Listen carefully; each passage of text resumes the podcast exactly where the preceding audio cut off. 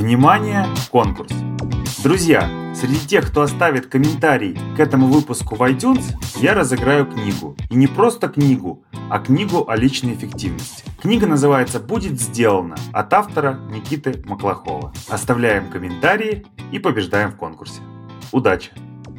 Всем привет! В эфире подкаст «Франшиза.лайв». Я ее бессменный ведущий Алексей Войтов. Сегодня у нас в гостях Андрей Кривонос. Андрей является главой Ассоциации франчайзинга Украины. Андрей, привет. Привет, Алексей. Андрей, расскажи о своем профессиональном пути. Вхождение, мое вхождение во франчайзинг произошло достаточно давно, еще в 2001 году. Тогда мы познакомились с Марком Зархиным, это и на тот момент, и сейчас собственник бренда пицца Челентано, крупнейшая пицца, пицца-сеть в Украине. Он ответил, что он знает, что такое франчайзинг, а я знал на тот момент, что такое объединение предпринимателей. Во всех странах мира существуют ассоциации франчайзинга. Вот так вот я достаточно быстро вошел во франчайзинговое направление. Ну и с того времени постоянно здесь, постоянно в трендах, в курсах, в общениях, консультациях. Уже 19 лет. А, я правильно понимаю, что 19 лет а, ты возглавляешь Федерацию франчайзинга Украины? Да, ассоциацию франчайзинга, ассоциацию. да. Круто. То есть ты ее и основал, по сути. У нас есть несколько учредителей, mm-hmm. конечно, у нас члены есть ассоциации, а я являюсь между исполнительным директором, руководителем совета, ну, руководи, руководителем. А какую функцию несет а, сама ассоциация, как она помогает а, франчайзерам или франчайзе? Первонаперво это такой элемент инфраструктуры, который объединяет всех участников для того, чтобы делать услуги максимально качественные, максимально необходимые франчайзерам. То есть наш девиз, наш слоган, наш подход – это все, что нужно франчайзеру в одном месте. То есть по любому запросу правильный активный франчайзер может получить необходимые все ему консультации и развитие. Мы постоянно работаем над новыми инструментами. Когда-то давно мы активно работали над созданием каталога франшиз, каталога в целом – фактически появилась такая отрасль. Потом работали над созданием выставки по франчайзингу. Вот в этом году уже была 15-я выставка в Украине. Партнеримся с другими странами, с другими ассоциациями, вовлекаем в работу новых консультантов по разным направлениям, чисто франчайзинговых, э, брокеров, э, агентов и так далее, и так далее. Поэтому все элементы инфраструктуры как бы в одном месте. Ну и отдельная часть, отдельное направление – это максимальное развитие системы финансирования франчайзинга и обучения в этой отрасли. Здорово. А, мы с тобой познакомились на выставке ByBrand еще в прошлом году. Да. ByBrand – крупнейшая выставка в России, наверное, как, в общем-то, организаторы заявляют, и в СНГ. А, можешь а, сравнить выставку ByBrand и ваши крупнейшие выставки? В чем их отличие, либо сходство? И какие возможности они предоставляют для будущих франчайзеров и действующих? Здесь я поддержу Екатерину. Это не просто крупнейшая выставка по франчайзингу на территории постсоветского пространства. Это топ-5 выставок Европы точно. То есть это выставка, которая входит там, в десяток, может быть, там плюс-минус, но десяток крупнейших выставок мира по франчайзингу. Об этом можно спокойно говорить. Украинские выставки по франчайзингу, конечно, меньше. То есть если брендов на байбренде этого года было порядка 200, то у нас порядка 100. То есть в два раза, ну и плюс стенды чуть меньше, активность чуть меньше, международное представление, представленность тоже меньше. Но при этом есть пропорции стран, есть пропорции экономической активности, в этом нет проблемы как таковой. Кто-то, расскажи такую вещь. Э, ты являешься постоянным гостем Байбренд. А есть ли бренды из России и наоборот бренды из Украины, которые участвуют, соответственно, в выставках в Украине и в России? То есть как сейчас наше сотрудничество Украины и России в этом плане? На сегодняшний день давайте признаем, что сотрудничество не настолько активное, насколько нужно было бы. Но есть несколько компаний, которые уже переросли вопрос национальности и конкретных стран. Это международные бренды, которые работают в том числе и в Украине, и в России и еще там в десятки стран. Поэтому, ну, они могли начинать свой бизнес изначально в Украине и в России. Вот с нашей стороны это компания Minibos, о которой хотел бы поделиться. На сегодняшний день они работают больше 30 стран мира, но начинали в Украине, следующими странами были страны-соседки, Молдова, Беларусь, Польша и Россия в том числе. А чем занимается эта компания? Это компания обучения, детское обучение бизнесу. Можешь еще, еще подробнее раскрыть, потому что один из гостей моего подкаста, Василий Газизулин, говорил о том, что главный тренд франчайзинга в ближайших пяти лет – это детское образование. Поэтому, думаю, нашим слушателям будет вот именно поэтому я и начал первым примером говорить о компании Minibos. Потому что действительно этот тренд настолько яркий сейчас в мире, что на выставке в Лондоне, на которой участвовала компания Minibos тоже, порядка 40% стендов это было связано с детьми и образованием. Mm-hmm. Так что этот тренд действительно очень такой активный. Э, детство в целом – это очень интересный формат бизнеса, потому что дети, франчайзер или франчайзи, привлекая к себе клиента ребенка, да, или там платящего родителя и ребенка, который будет ходить, получают клиента на достаточно долгий период времени – 3-4 месяца, если это короткий курс, там год, полгода, если это более длинный курс, а то и несколько лет. И за это время у компании есть возможность дорасти до новых там, аспектов образования и предоставить следующий курс. На сегодняшний день э, мини-босс и его трансформации в зависимости от возраста, от нано-босса от э, самых маленьких детей 3-5 лет до биг босса 14-18 лет, фактически охватывает промежуток в 15 лет жизни ребенка с 3 до, с 3 до 18. И фактически ребенок родился, чуть поигрался, пошел в мини-босс, а дальше уже университет и свободная жизнь. И таких примеров на международном рынке франшиз становится все больше и больше, потому что здесь очень так гармонично связывается чисто бизнес – высокий, высокая степень вовлеченности в образовательные проекты. Это уже не просто а, мы раздаем методичку и кто-то там что-то зарисовывает. Здесь обучаются тренеры, здесь обучаются а, администраторы этих школ, разрабатываются специальные методическое обеспечение, проводятся, кроме постоянных занятий, еще какие-то кемпы, выезды, конкурсы, соревнования, международные соревнования – и такая вовлеченность э, клиентов, франчайзи э, в совместный бизнес с франчайзером помогает сети быть более стабильной. Круто. А можешь поделиться деталями о, раз уж мы заговорили о мини-босс, мини-боссе, поделись деталями экономическими. Какой паушальный взнос, какой роялти и какой декларируемый доход? Паушальный взнос от, если не ошибаюсь, 10 до 50 тысяч евро в зависимости страны и городов, в которых может работать франчайзи. Угу. Роялти устанавливаются индивидуально в связи, опять-таки, с городами и э, странами, где будет вестись бизнес. Но есть отдельный платеж примерно 1000 евро или там 1000 долларов, в зависимости от страны, который связан с маркетингом, с продвижением самой точки, ну и некоторыми элементами обеспечения. Mm-hmm. И, в принципе, с точки зрения вот, формальных платежей насчет франчайзера все. Есть постоянные расходы, которые должен нести франчайзи.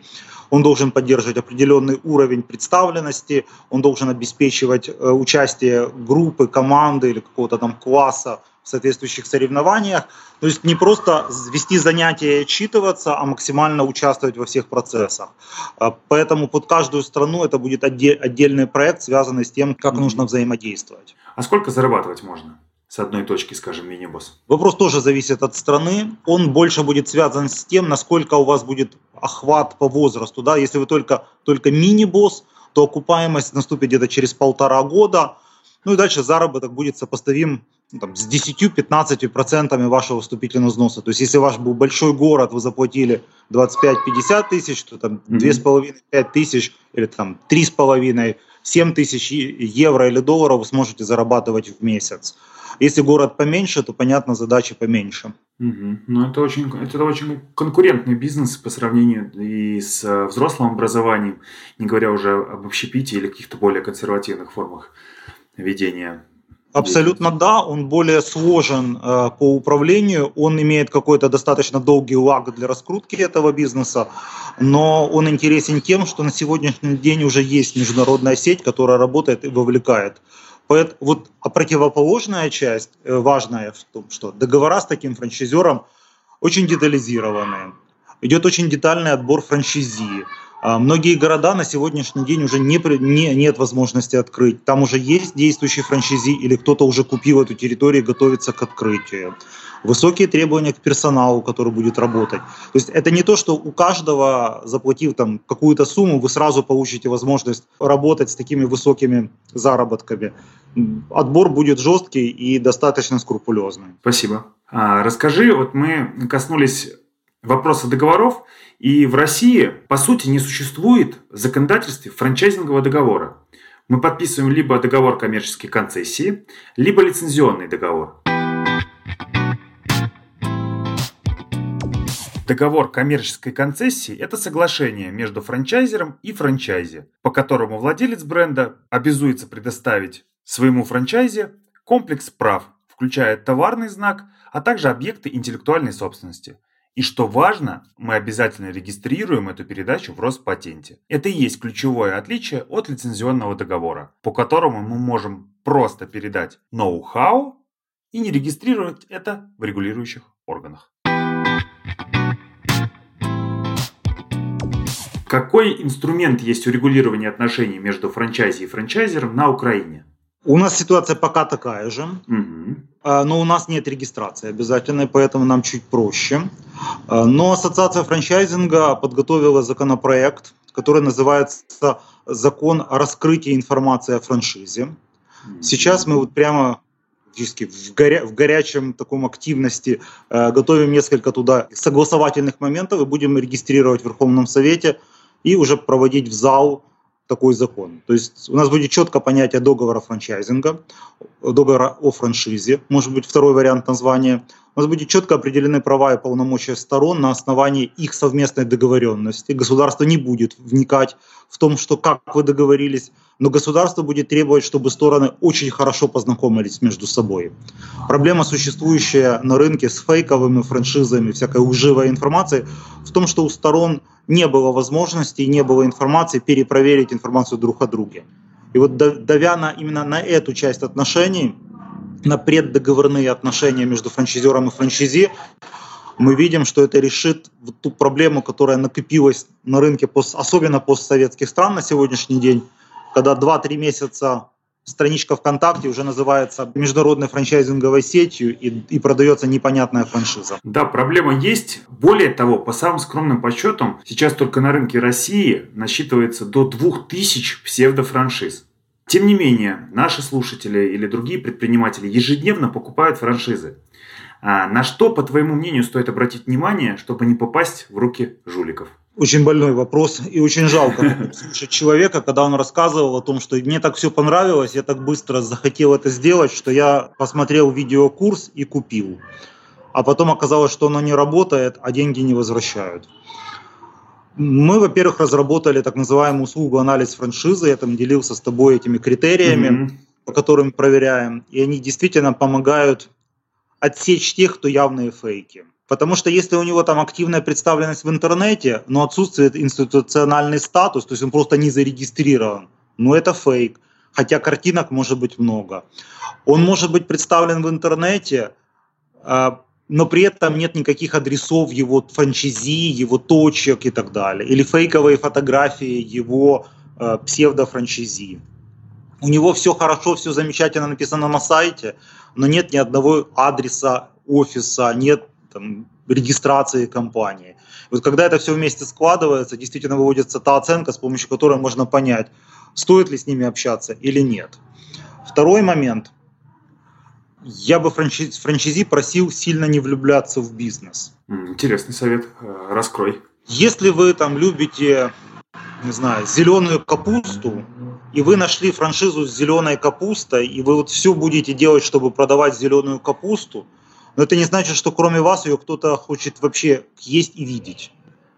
И это очень большой риск, когда франчайзи, кидая всяческий разум, э, ломится в какую-то отрасль, покупает что-то, которое, кажется, ему пойдет.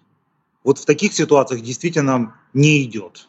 То есть сколько людей на вашей локации будут потреблять этот продукт, насколько этот продукт соответствует тому помещению, которое вы нашли, если у вас достаточный персонал, то есть нужно включать голову, убирать эмоции, так холодным, холодным способом просчитывать, насколько это подходит. Это все-таки бизнес, и поэтому нужно эмоции для знакомства, а дальше нужно выбирать осознанно.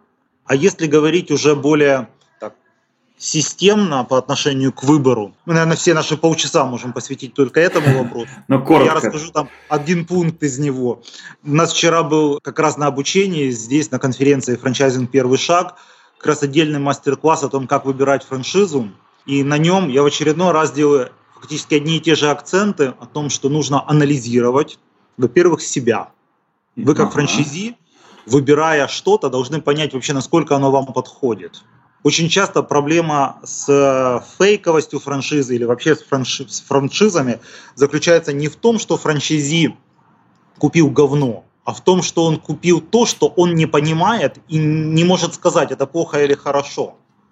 Часть из нас, например, не верит, что рестораны должны рассчитывать свою прибыль от каждого заказа или там фактически на конец дня посчитать, сколько прибыли было получено за день. А противоположная сторона, там, те, кто занимается торговлей, четко знают о том, что большая часть прибыли магазина обратно возвращается в магазин в виде товарных запасов. И у вас по бухгалтерии большая прибыль, а просто стоят в коробке с обувью. В кармане деньги, за, деньги забрать не можете, хотя по бухгалтерии прибыль есть.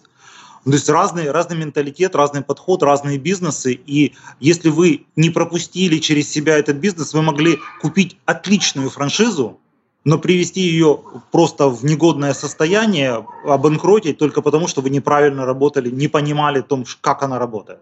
Может быть, она просто вам не подходит. Ну, не нравится вам кормить людей. Ну, вот просто не нравится. Вы два дня появлялись на точке и дальше уехали, и все, ваш франчайзинг просто загнулся а вы потом говорите франчайзеру, ты виноват, что у меня не работал бизнес. Ну, так кто виноват? Андрей, в связи с этим, э, спасибо за такой глубокий, в общем-то, анализ. У меня еще три пункта есть. А, еще три пункта. Да, Отлично. буду настаивать, потому что как раз вот нужно сложить все, и тогда, тогда будут выбирать осознанно, потому что сейчас кидаются эмоцией. Отлично. Вторая часть – это деньги во франчайзинге. Но деньги, в отличие от обычных денег, вот там откройте там карман, кошелек, сейф, у вас там лежит сумма, да, конкретное количество mm-hmm. денег.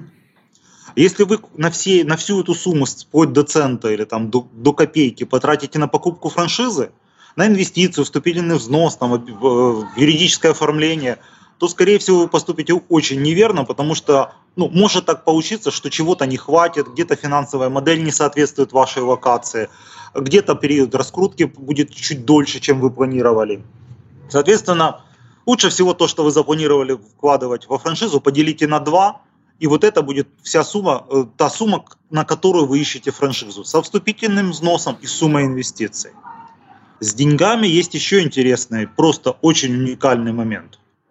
Деньги во франчайзинге имеют двоякий смысл. Это деньги и активности одновременно. 100 тысяч долларов – это достаточно ну, существенный большой ресторанчик ну, большой и ресторанчик как-то звучит смешно, но вот, вот, вот так. Угу. То есть не большой ресторан, да, а просто такой выросший большой фастфуд.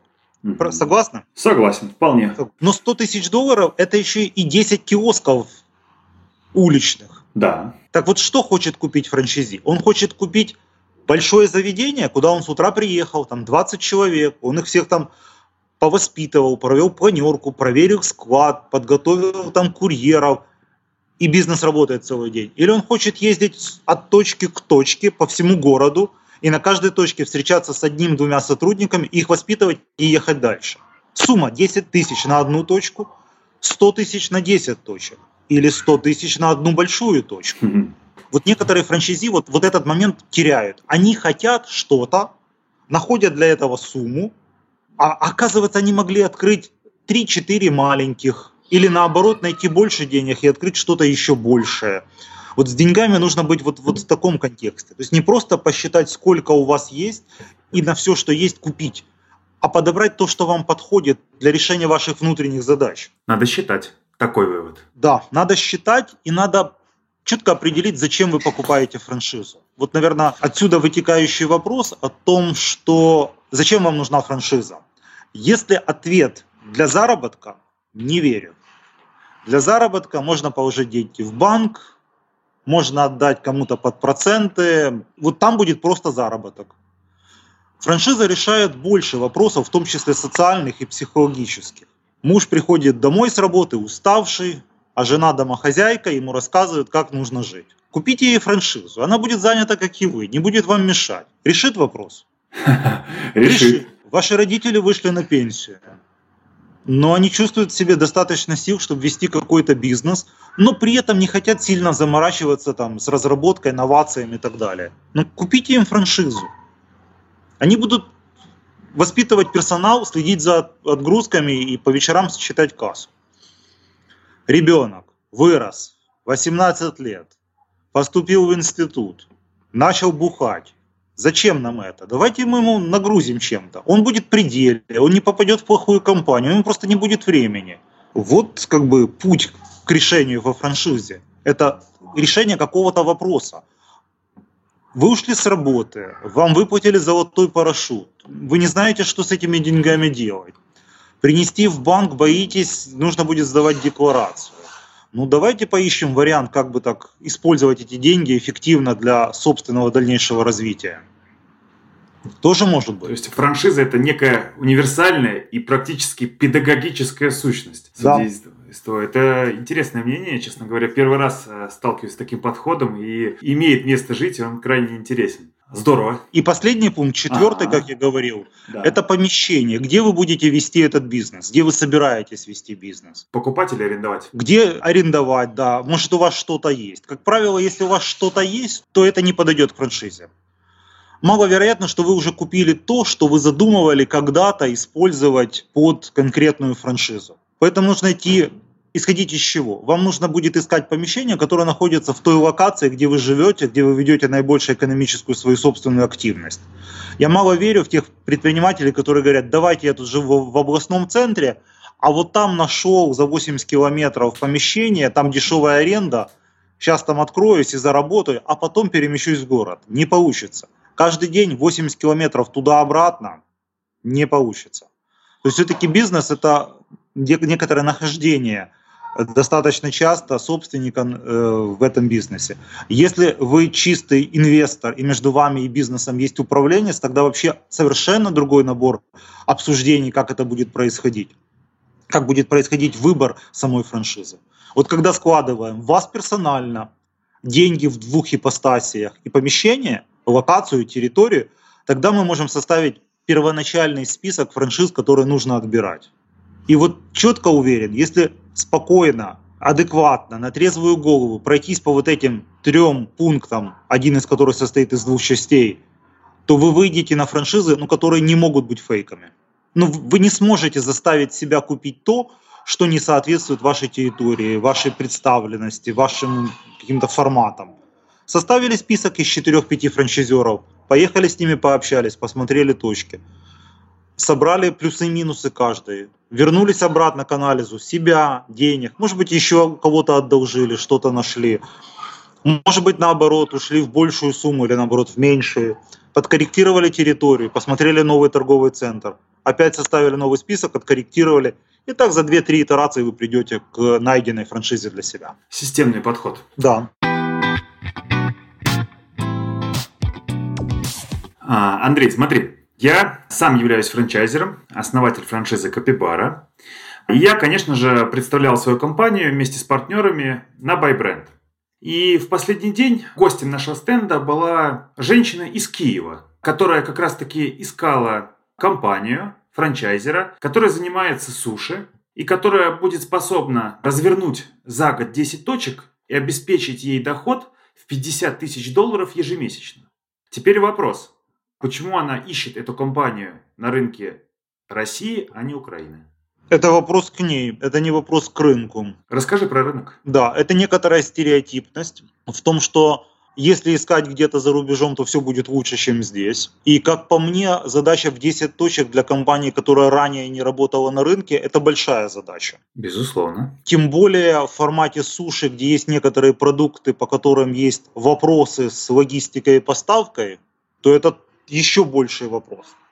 А, Скорее всего, она запуталась, что ей важнее, 50 тысяч долларов или 10 точек. То есть вот она не прошла тот вопрос, о котором мы говорили, что ей на самом деле нужно. По поводу украинского рынка, наверное, красивые франчайзеры представлены и там, и там, и они, там, вот отмечу на этом формате суши вок как э, такой средний класс, там, средний мастер, суши вок и суши и вторая компания. Попытаюсь сейчас там погуглить, вспомнить. Украинская компания? Нет, э, европейская, э, российская. Угу. А есть кто-то Суши из... и суши мастер. Вот суши вок и суши мастер, Мгм. наверное, поставлю в одну линейку в данном случае по отношению к этой ситуации.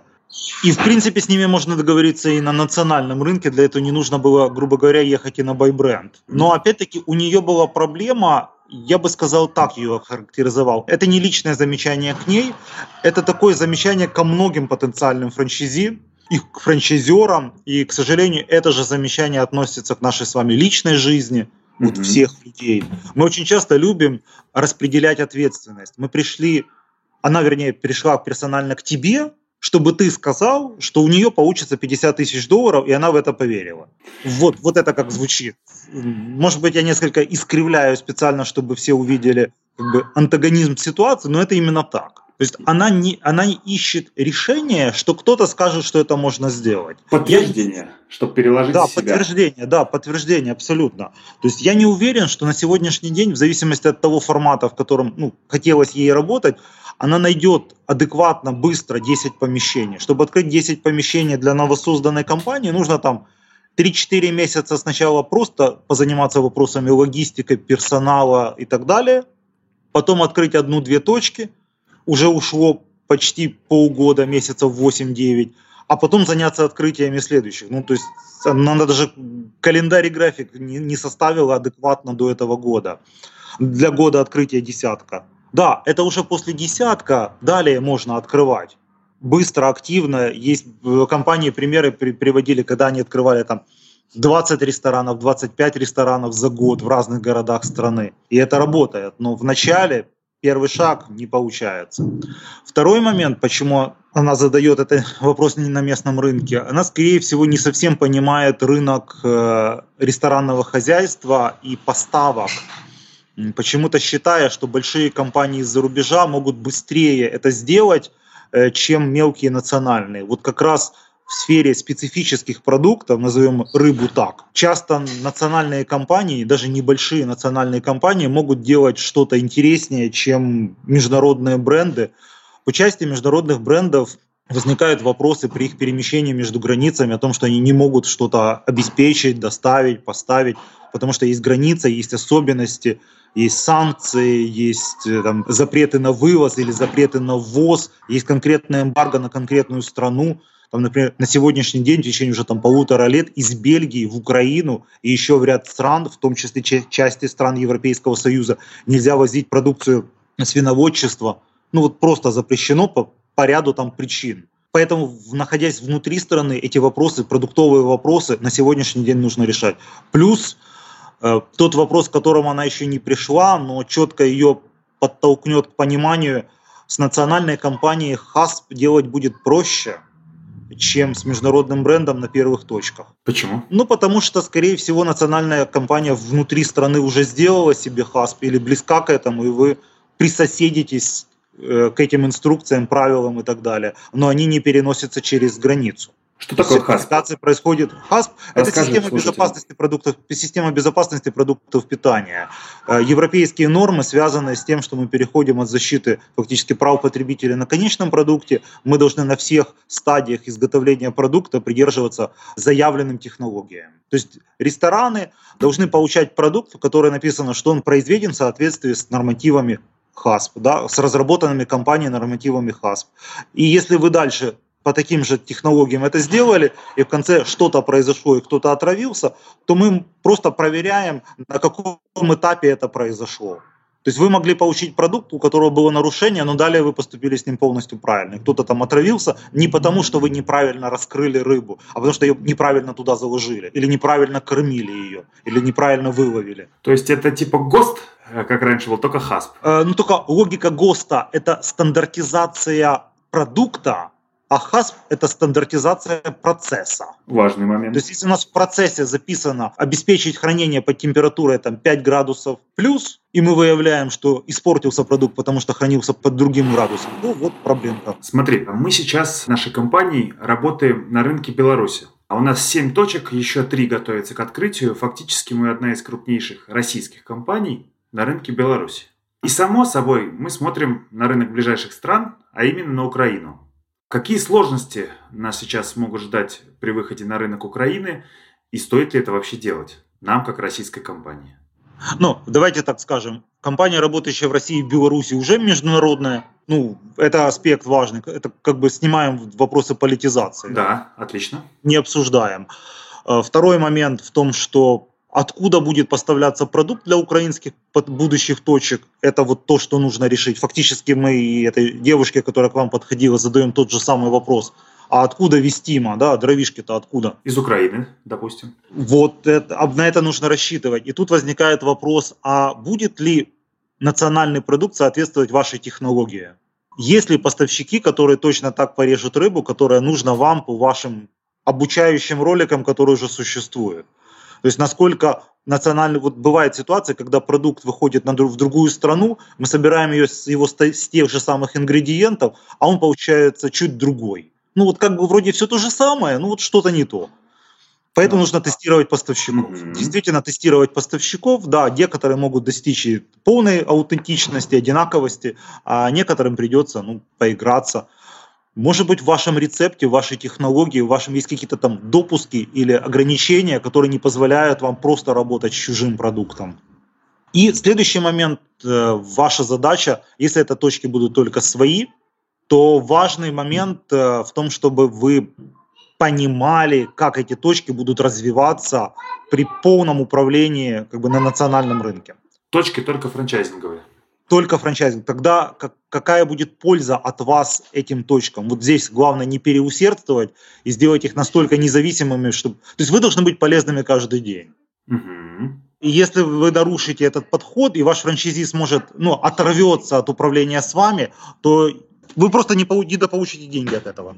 А, это все здорово. Мы предполагаем, как мы это сделаем, но тем не менее, всем известна история с открытием Додо на Украине, какой-то жуткой истории там с э, угрозами и всем остальным. Я бы не хотел детально комментировать. Я думаю, что там все намного чуть по-другому, чем нужно было озвучивать. И ситуация именно на локальном рынке, именно на локальной точке произошел какой-то психологический срыв. Вот мы даже и на конференции Э, вчера обсуждали этот вопрос, о том, что что-то там франчайзи на месте не договаривает. Не хочу его обвинять, но может быть такое, что он просто-напросто на политический ярлык, вернее, политический ярлык навесил там нехватку своих инвестиций, там, mm-hmm. неготовность персонала, неподготовленность логистики по, по ингредиентам. Вот чтобы там такого не произошло. Я не пытаюсь выгородить никого персонально, но мне складывается впечатление, что в той ситуации политики было намного меньше, чем о ней говорится. Я правильно понимаю, что мы как франчайзеры, соответственно, можем пробовать выходить э, на рынок Украины, и дальше все будет зависеть от наших уже бизнес-процессов, э, работы управления? Абсолютно, абсолютно да. да. Ты... Украинская сеть работает в России, в Казахстане, в Шри-Ланке, в Китае – ну вот пробовали и получилось. Ряд стран не получились, там закрылись, а вот в этих получилось. Поэтому примеров таких много, и я не вижу, э, почему не работать. А ты как президент глава Ассоциации Украины, прошу прощения, помогаешь выходом русским франчайзерам на рынок Украины и вообще что может ассоциация сделать? Для франчайзеров? Конечно, это наша, что называется, ежедневная работа. И наши консультанты, и члены ассоциации, и наши партнеры помогут и с регистрацией торговой маркой, и с адаптацией договоров для украинского рынка, возможно, с вычеткой и адаптацией франчайзинговой документации. Там, консультанты, которые работают там, в ресторанной сфере, помогут адаптировать фактически такое гармонизированное, частично, частично гармонизированное законодательство с Европейским Союзом по безопасности продуктов э, Наши мероприятия открыты для продвижения франшизы. 19 ноября мы совместно с нашими партнерами проводим форум Big Brands, на котором будет подводиться итоги франчайзингового года, премия франшиза года, где будут представлены предприниматели, ну, на сегодняшний день уже, по-моему, 12 или 15 стран, которые приедут пообщаться между собой о тенденциях, подходах и развитиях. Выставка по франчайзингу существует в Украине, как и во всех правильных странах. 17-19 марта следующего года, это уже будет 16-я выставка в Украине по франчайзингу, большой выставочный комплекс для этого. Есть наши партнеры с каталогами франшиз, есть региональные презентации. Вот то, что мы сейчас общаемся, сегодня общаемся, я нахожусь в Херсоне на конференции «Франчайзинг. Первый шаг». И такие региональные мероприятия проходят постоянно, с разной периодичностью, но они есть в разных регионах. Уже работаем над планом следующего года.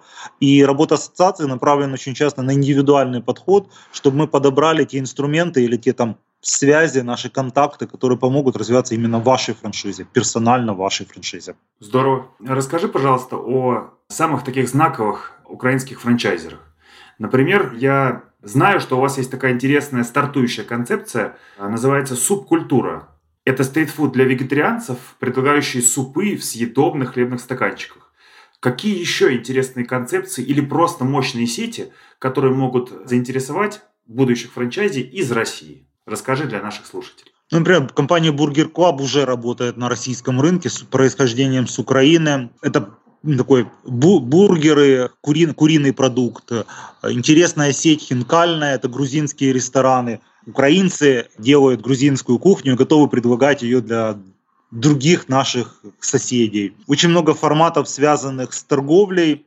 Это само собой, ну, с торговлей сложно перемещение через границы, но не потому что сложно юридически, да, а потому что нужно, как грубо, всю компанию переводить, здесь к такому интерес не особо проявится. А вот небольшие форматы точек, это и клининговые компании, и особенно детские развлекающие центры, вот тут же мини-босс, о котором мы вспоминали, mm-hmm. Хелен Дарон на российском рынке отдельно представлены франшизой, спортивные франшизы, есть и Фиткерс уже представлен фактически украинским офисом, управляется на территории России, ищет новых франшизи.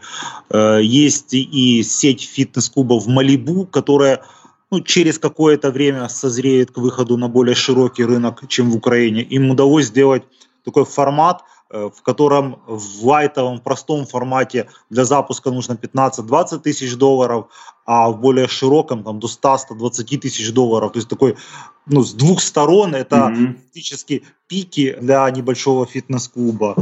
Э, сеть «Экспресс-стрижка» работает на российском рынке. Кстати, это та первая сеть, э, которая стала прообразом для клонов, подражателей и просто пиратов на российском рынке.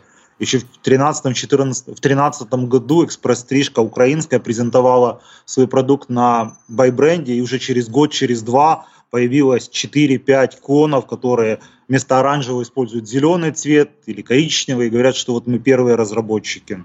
Чио-Чио, Супермен, ты о них, да?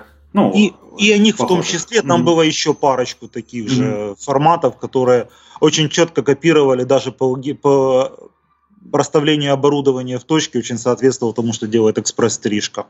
Экспресс-стрижка на сегодняшний день 6 стран мира. Украина, Россия, Казахстан, Польша и Чехия. Ого, какая география. Я тоже так хочу. Ну вот, вот, вот, есть куда двигаться. Э, тут, наверное, ситуация в том, что есть часть украинских франчайзеров, которые осознанно на данный момент не двигаются на территории России по политическим причинам, но понимают о том, что, что это когда-то произойдет, поэтому что называется, приглашаю на выставку, приглашаю на наши мероприятия, и здесь сможете просто увидеть чуть по-другому форматы взаимоотношений. Ну и плюс, как всегда, там, деловой туризм, поехать посмотреть по улицам города, это тоже важный момент, потому что нужно окунуться в среду и поискать.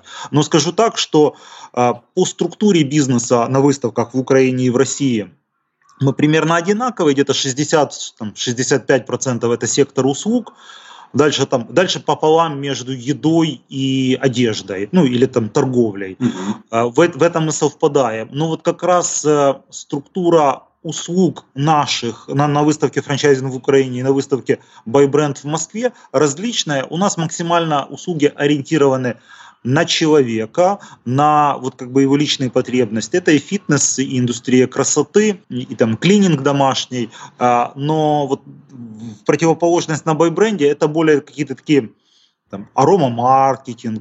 Более B2B такие моменты. Да, они, они и B2B, и они какие-то такие, несколько иногда бывают оторванные от реального человека. Там mm-hmm. инфолайф, тестирование по отпечаткам пальцев, там какие-то школа скорочтения, а у нас математика. Но вот как-то математика, мне кажется, более пригодится, чем быстрое чтение. Хотя и там, и там задача ментального развития, ну, как бы не настолько проблемным. У нас там центр Амагрейс, например, это эмоциональное здоровье человека. Вот, вот такой центр. Интересно. Здесь, наверное, вот это та ситуация, когда э, можно долго-долго рассказывать, а потом человек-слушатель, который нас будет слушать, скажет, ну, блин, я все равно для себя ничего не нашел, не знаю, что делать. отвечая на конкретный вопрос, конкретному франчайзи будет проще, проще решить эту ситуацию. Что ему надо, куда он хочет двигаться, что он понимает, где будет ему комфортное отношение с будущим партнером-франчайзером, туда и, то и стоит покупать. Но то, что выбор э, франшизы должен быть не только э, открыл каталог, э, пролистал 10 страниц, тыкнул пальцем и купил, а максимально широкий, поехать на выставку, пообщаться, поехать в точки, подумать, почитать, посоветоваться, это нужно делать. Друзья, поэтому пишите мне в Инстаграм Директ, мы вместе соберемся и осуществим деловую туристическую поездку да, на выставку в Украине, познакомимся ближе с Андреем и с рынком франчайзинга Украины. Ждем с нашей стороны э, гостеприимство, поддержка в поездке, если надо, и туристические услуги, в том числе от наших членов ассоциации. Шикарно, шикарно. Андрей, как понять, что твой бизнес готов масштабироваться и готов стать франшизой? А, важный вопрос. Мне кажется, каждый из предпринимателей, учитывая, как сейчас а, развивается рынок франчайзинга, задается этим вопросом. Когда упаковываться? Как понять? Как не испугаться? Или вообще нахрен-то надо, извиняюсь, за моветон? Хороший вопрос. В нем есть два ответа. Если вы начинаете новый бизнес, то сразу думайте, будете развивать его по франчайзингу через 15 лет, через 20 лет или не будете. То есть если когда-то подозреваете, что, может быть, стоит будет развиваться по франчайзингу, специально mm-hmm. наложил много слов на кучу, mm-hmm. для того, чтобы указать на том, что если есть какое-то сомнение, что франчайзинг может быть, то лучше пусть будет франчайзинг. Соответственно, тогда подходите к организации бизнеса, все записываете, все описываете, все фиксируете. Со временем ваш франчайзинговый пакет фактически вырастет из того документа, который вы сейчас просто в виде черновиков зафиксируете. Финансовый план ваши посчитали все расходы, сказали, вот, вот это все расходы на открытие. Если же бизнес уже работает, и возникает вопрос, а почему бы не, не забунтить на его основании франшизку? Вот именно такой вопрос, то он неправильный. Э, вопрос должен лежать с другой плоскости. Скорее всего, вам нужно получить запрос внешнего рынка, с рынка просто, по отношению к вам, что кто-то скажет, хочу твою, купить твою франшизу. Как Работает ваш бизнес, там, ваш киоск, магазин. Вы с друзьями жарите шашлыки на даче, и ваш кум говорит, слышь, кум, мне нравится твой магазин, хочу такой же. Вот когда вот такая фраза озвучена, тогда стоит двигаться, активнее двигаться к открытию франшизы. Вероятность того, что вы просто так угадали рынок и начали упаковывать, мне вот это слово вообще не нравится, разрабатывать франшизу. Вот, вот я вот апологет такого слова, mm-hmm. может, староконсервативно, но именно так я вижу это. Потому что для того, чтобы упаковывать, когда ты использовал картинку, там кот сидел на ковре, мужик подходит к нему коробку, и кот запрыгивает в коробку. Вот это упаковывать. Опасно звучит. Ненадежно. Да, а вот оно вот так. А разрабатывать, потому что некоторые вещи мы откорректируем в процессе. То есть запрос рынка, давай, давай делать с тебя франшизу. И второй момент. Вот когда есть этот запрос, вы должны понимать, что является действительно вашим бизнесом и есть ли в нем прибыль. Привожу пример.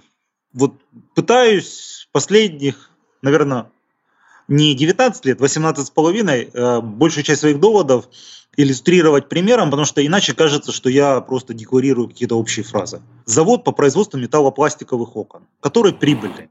Он производит много окон, работает с застройщиками, продает много окон застройщикам. Возникает желание, что называется, упаковать франшизку. Упаковали.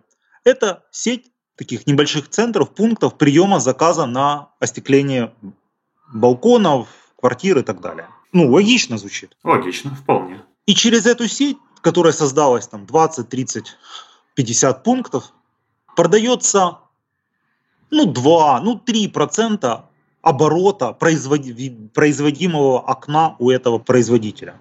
Мало. Но при этом они брендируют троллейбусы, делают бигбордов куча по городу. Задается вопрос франчайзеру, а пункт или этот центр заказа металлопластиковых окон. Прибыльный бизнес? Конечно, прибыльный. Смотри, сколько у меня прибыли.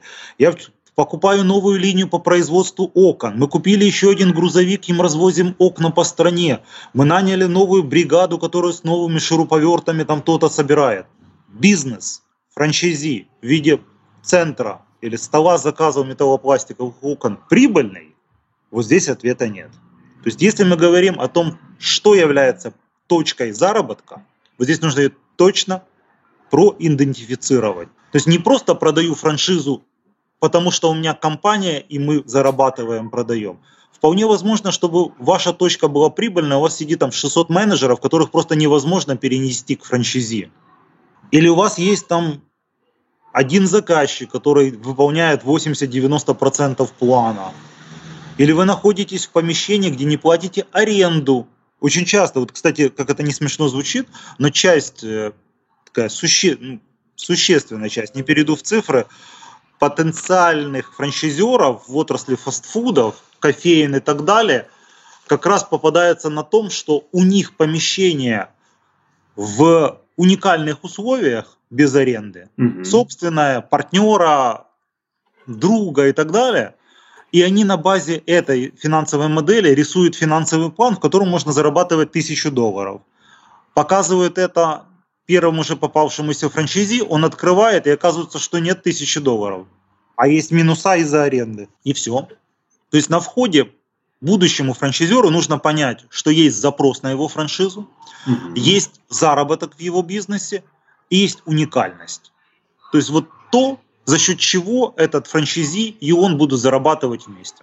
Отличное резюме и хороший совет, в общем-то, будущим франчайзерам и даже действующим. Да, да. А, Андрей, у нас сегодня вышла очень обстоятельная и полезная с точки зрения контента беседа. А, поэтому я предлагаю перейти к нашему традиционному блицу в виде уже полезности для не только для франчайзеров франчайзерам, а для любого предпринимателя. Можешь посоветовать какую-то книгу полезную, которую ты читал недавно или когда-то давно, но тем не менее считаешь ее обязательной к прочтению любому предпринимателю? Э, вот я не тот классический э, мотиватор, который скажет, прочитайте вот эту вот эту книжку. А, мне больше всего нравится читать все подряд, а, потому что для бизнеса реально есть куча, куча всего. И даже порекомендую читать художественную литературу, обычную, простую художественную литературу, в которой выискиваете франчайзинговые вопросы. Буквально пару дней назад ребенку читал «Кот в сапогах», и сказал, что это книжка о рейдерстве. Так, так. Вот, вот у меня пост есть в Фейсбуке, почитайте, там все признаки рейдерства в код сапогах. И думаю, что если читать через призму бизнеса, мы действительно найдем очень много аспектов, которые именно связаны с этим. То, что предлагаю все-таки иногда читать, но при этом не, не париться о глубине реализации. То, то, что очень часто делаем мы, это когда мы берем книжку «История успеха какой-то компании» и считаем, что вот теперь я прочитал и это сделаю. И читайте, опять-таки, книжку там о Starbucks, Макдональдсе и так далее в виде художественной литературы, чтобы она вас наполняла терминологией, подходами, пониманием, атмосферой. Но не считайте, что вы будете делать второй Макдональдс. Хотя, хотя, посмотрите фильм «Основатель». Отличный фильм. Да. Вот, наверное, а, а еще, еще тогда, Алексей, прошу тогда так сказать, а у меня была еще отличная рецензия на этот фильм. Друзья, ссылка на пост про кота в сапогах и рецензии на фильм «Основатель» будет в описании этого выпуска. Спасибо. А, да, потому что рецензия на фильм, она с одной стороны, упрощает вам его просмотр, а во-вторых, объясняет, почему части людей этот фильм вообще тупо не зайдет. И, кстати, если в конце фильма вы за Рэя Крока, то вы потенциально будущий франчайзер. Я за Рекрока. Да, а если вы за братьев, ну, вам проще быть в найме, ну или в лучшем случае франчайзи. Интересная дифференциация. Это можно так и работать потенциальными франчайзи. Да, да, показывать им фильм, если они начинают плакать от того, что братьев обидели, то значит вот погладить их по головке, выдать э, метлу и пусть идут мести. Это их не унижит. Самое главное, это их не обидит. Они просто находятся в своей среде. Давайте каждый заниматься своим делом. Ну, и все-таки ответ формальный. Атлант расправил плечи. Стоит почитать. Но просил бы, чтобы прочитали ее с одним духом. Вот закрыться где-то там. У меня получилось в аэропорту, да, и там значительную часть прочитал за один раз. Э, не стоит откладывать, потому что вы начнете много надумывать, и это будет нарушать аспект. Вот ощущение того, что нужно сделать все быстро, однозначно, вот Сатлант расправил плечи, это именно оттуда. Круто. А какой сервис используешь э, ежедневно в своей работе? Может быть, который тебя делает более эффективным, ускоряет, либо... У нас сегодня даже был э, раздел, панель по автоматизации бизнеса, так я даже показывал свой телефон, где стоит Google Keep, mm-hmm. где стоит э, Microsoft To Do, где стоит Trello, понятное дело, Dropbox и Google Docs, внутренняя переписка через корпоративную почту – и таблицы, если какие-то Google формы, то опять-таки сообщения, алерты о том, что там произошло. Это вот, вот то, что автоматизирует работу. Ну и Bittrex периодически появляется и иногда также отпадает через какое-то время. У тебя прям джентльменский набор. Ну вот как-то так.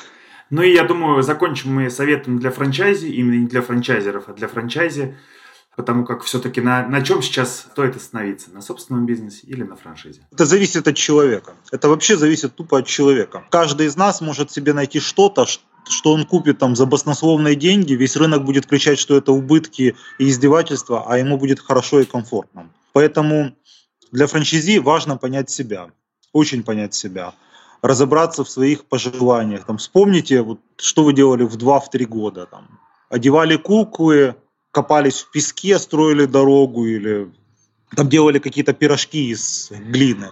Вот в зависимости от того, что вы делали, то, скорее всего, вот сейчас это нужно реализовывать. Сейчас там и в 20, и в 30, и самое смешное в 60. Может быть, у вас два высших образования, докторская степень по лингвистике испанского языка просто мешает вам просто торговать подсолнечным маслом. Ну, вот, вот так. Просто поковыряйтесь в себе. Кто-то ковыряется, сидя там на рабочем месте или в комфортном месте, кто-то там для этого что-то, что-то принимает, но поковыряйтесь и найдите, не исключая даже обратиться к помощи психологов или соседа, но нужно искать себя. Не, нет э, готового ответа, что вам подойдет. Даже в бизнесе есть люди, которым бизнес вообще напрочь не нужен. Ну, им повезло или не повезло, и они вот тянут лямку 20 магазинов, все вокруг считают его успешным. А он мучается. А он реально мучается, да. Андрей, спасибо и пока. Спасибо, спасибо Алексей, пока. Друзья, подписывайтесь на мой подкаст в iTunes, SoundCloud, CastBox, Google Podcasts Яндекс.Музыка. Это позволит узнать большему количеству людей о моем подкасте, а следовательно правильно выбрать франшизу. Всем пока!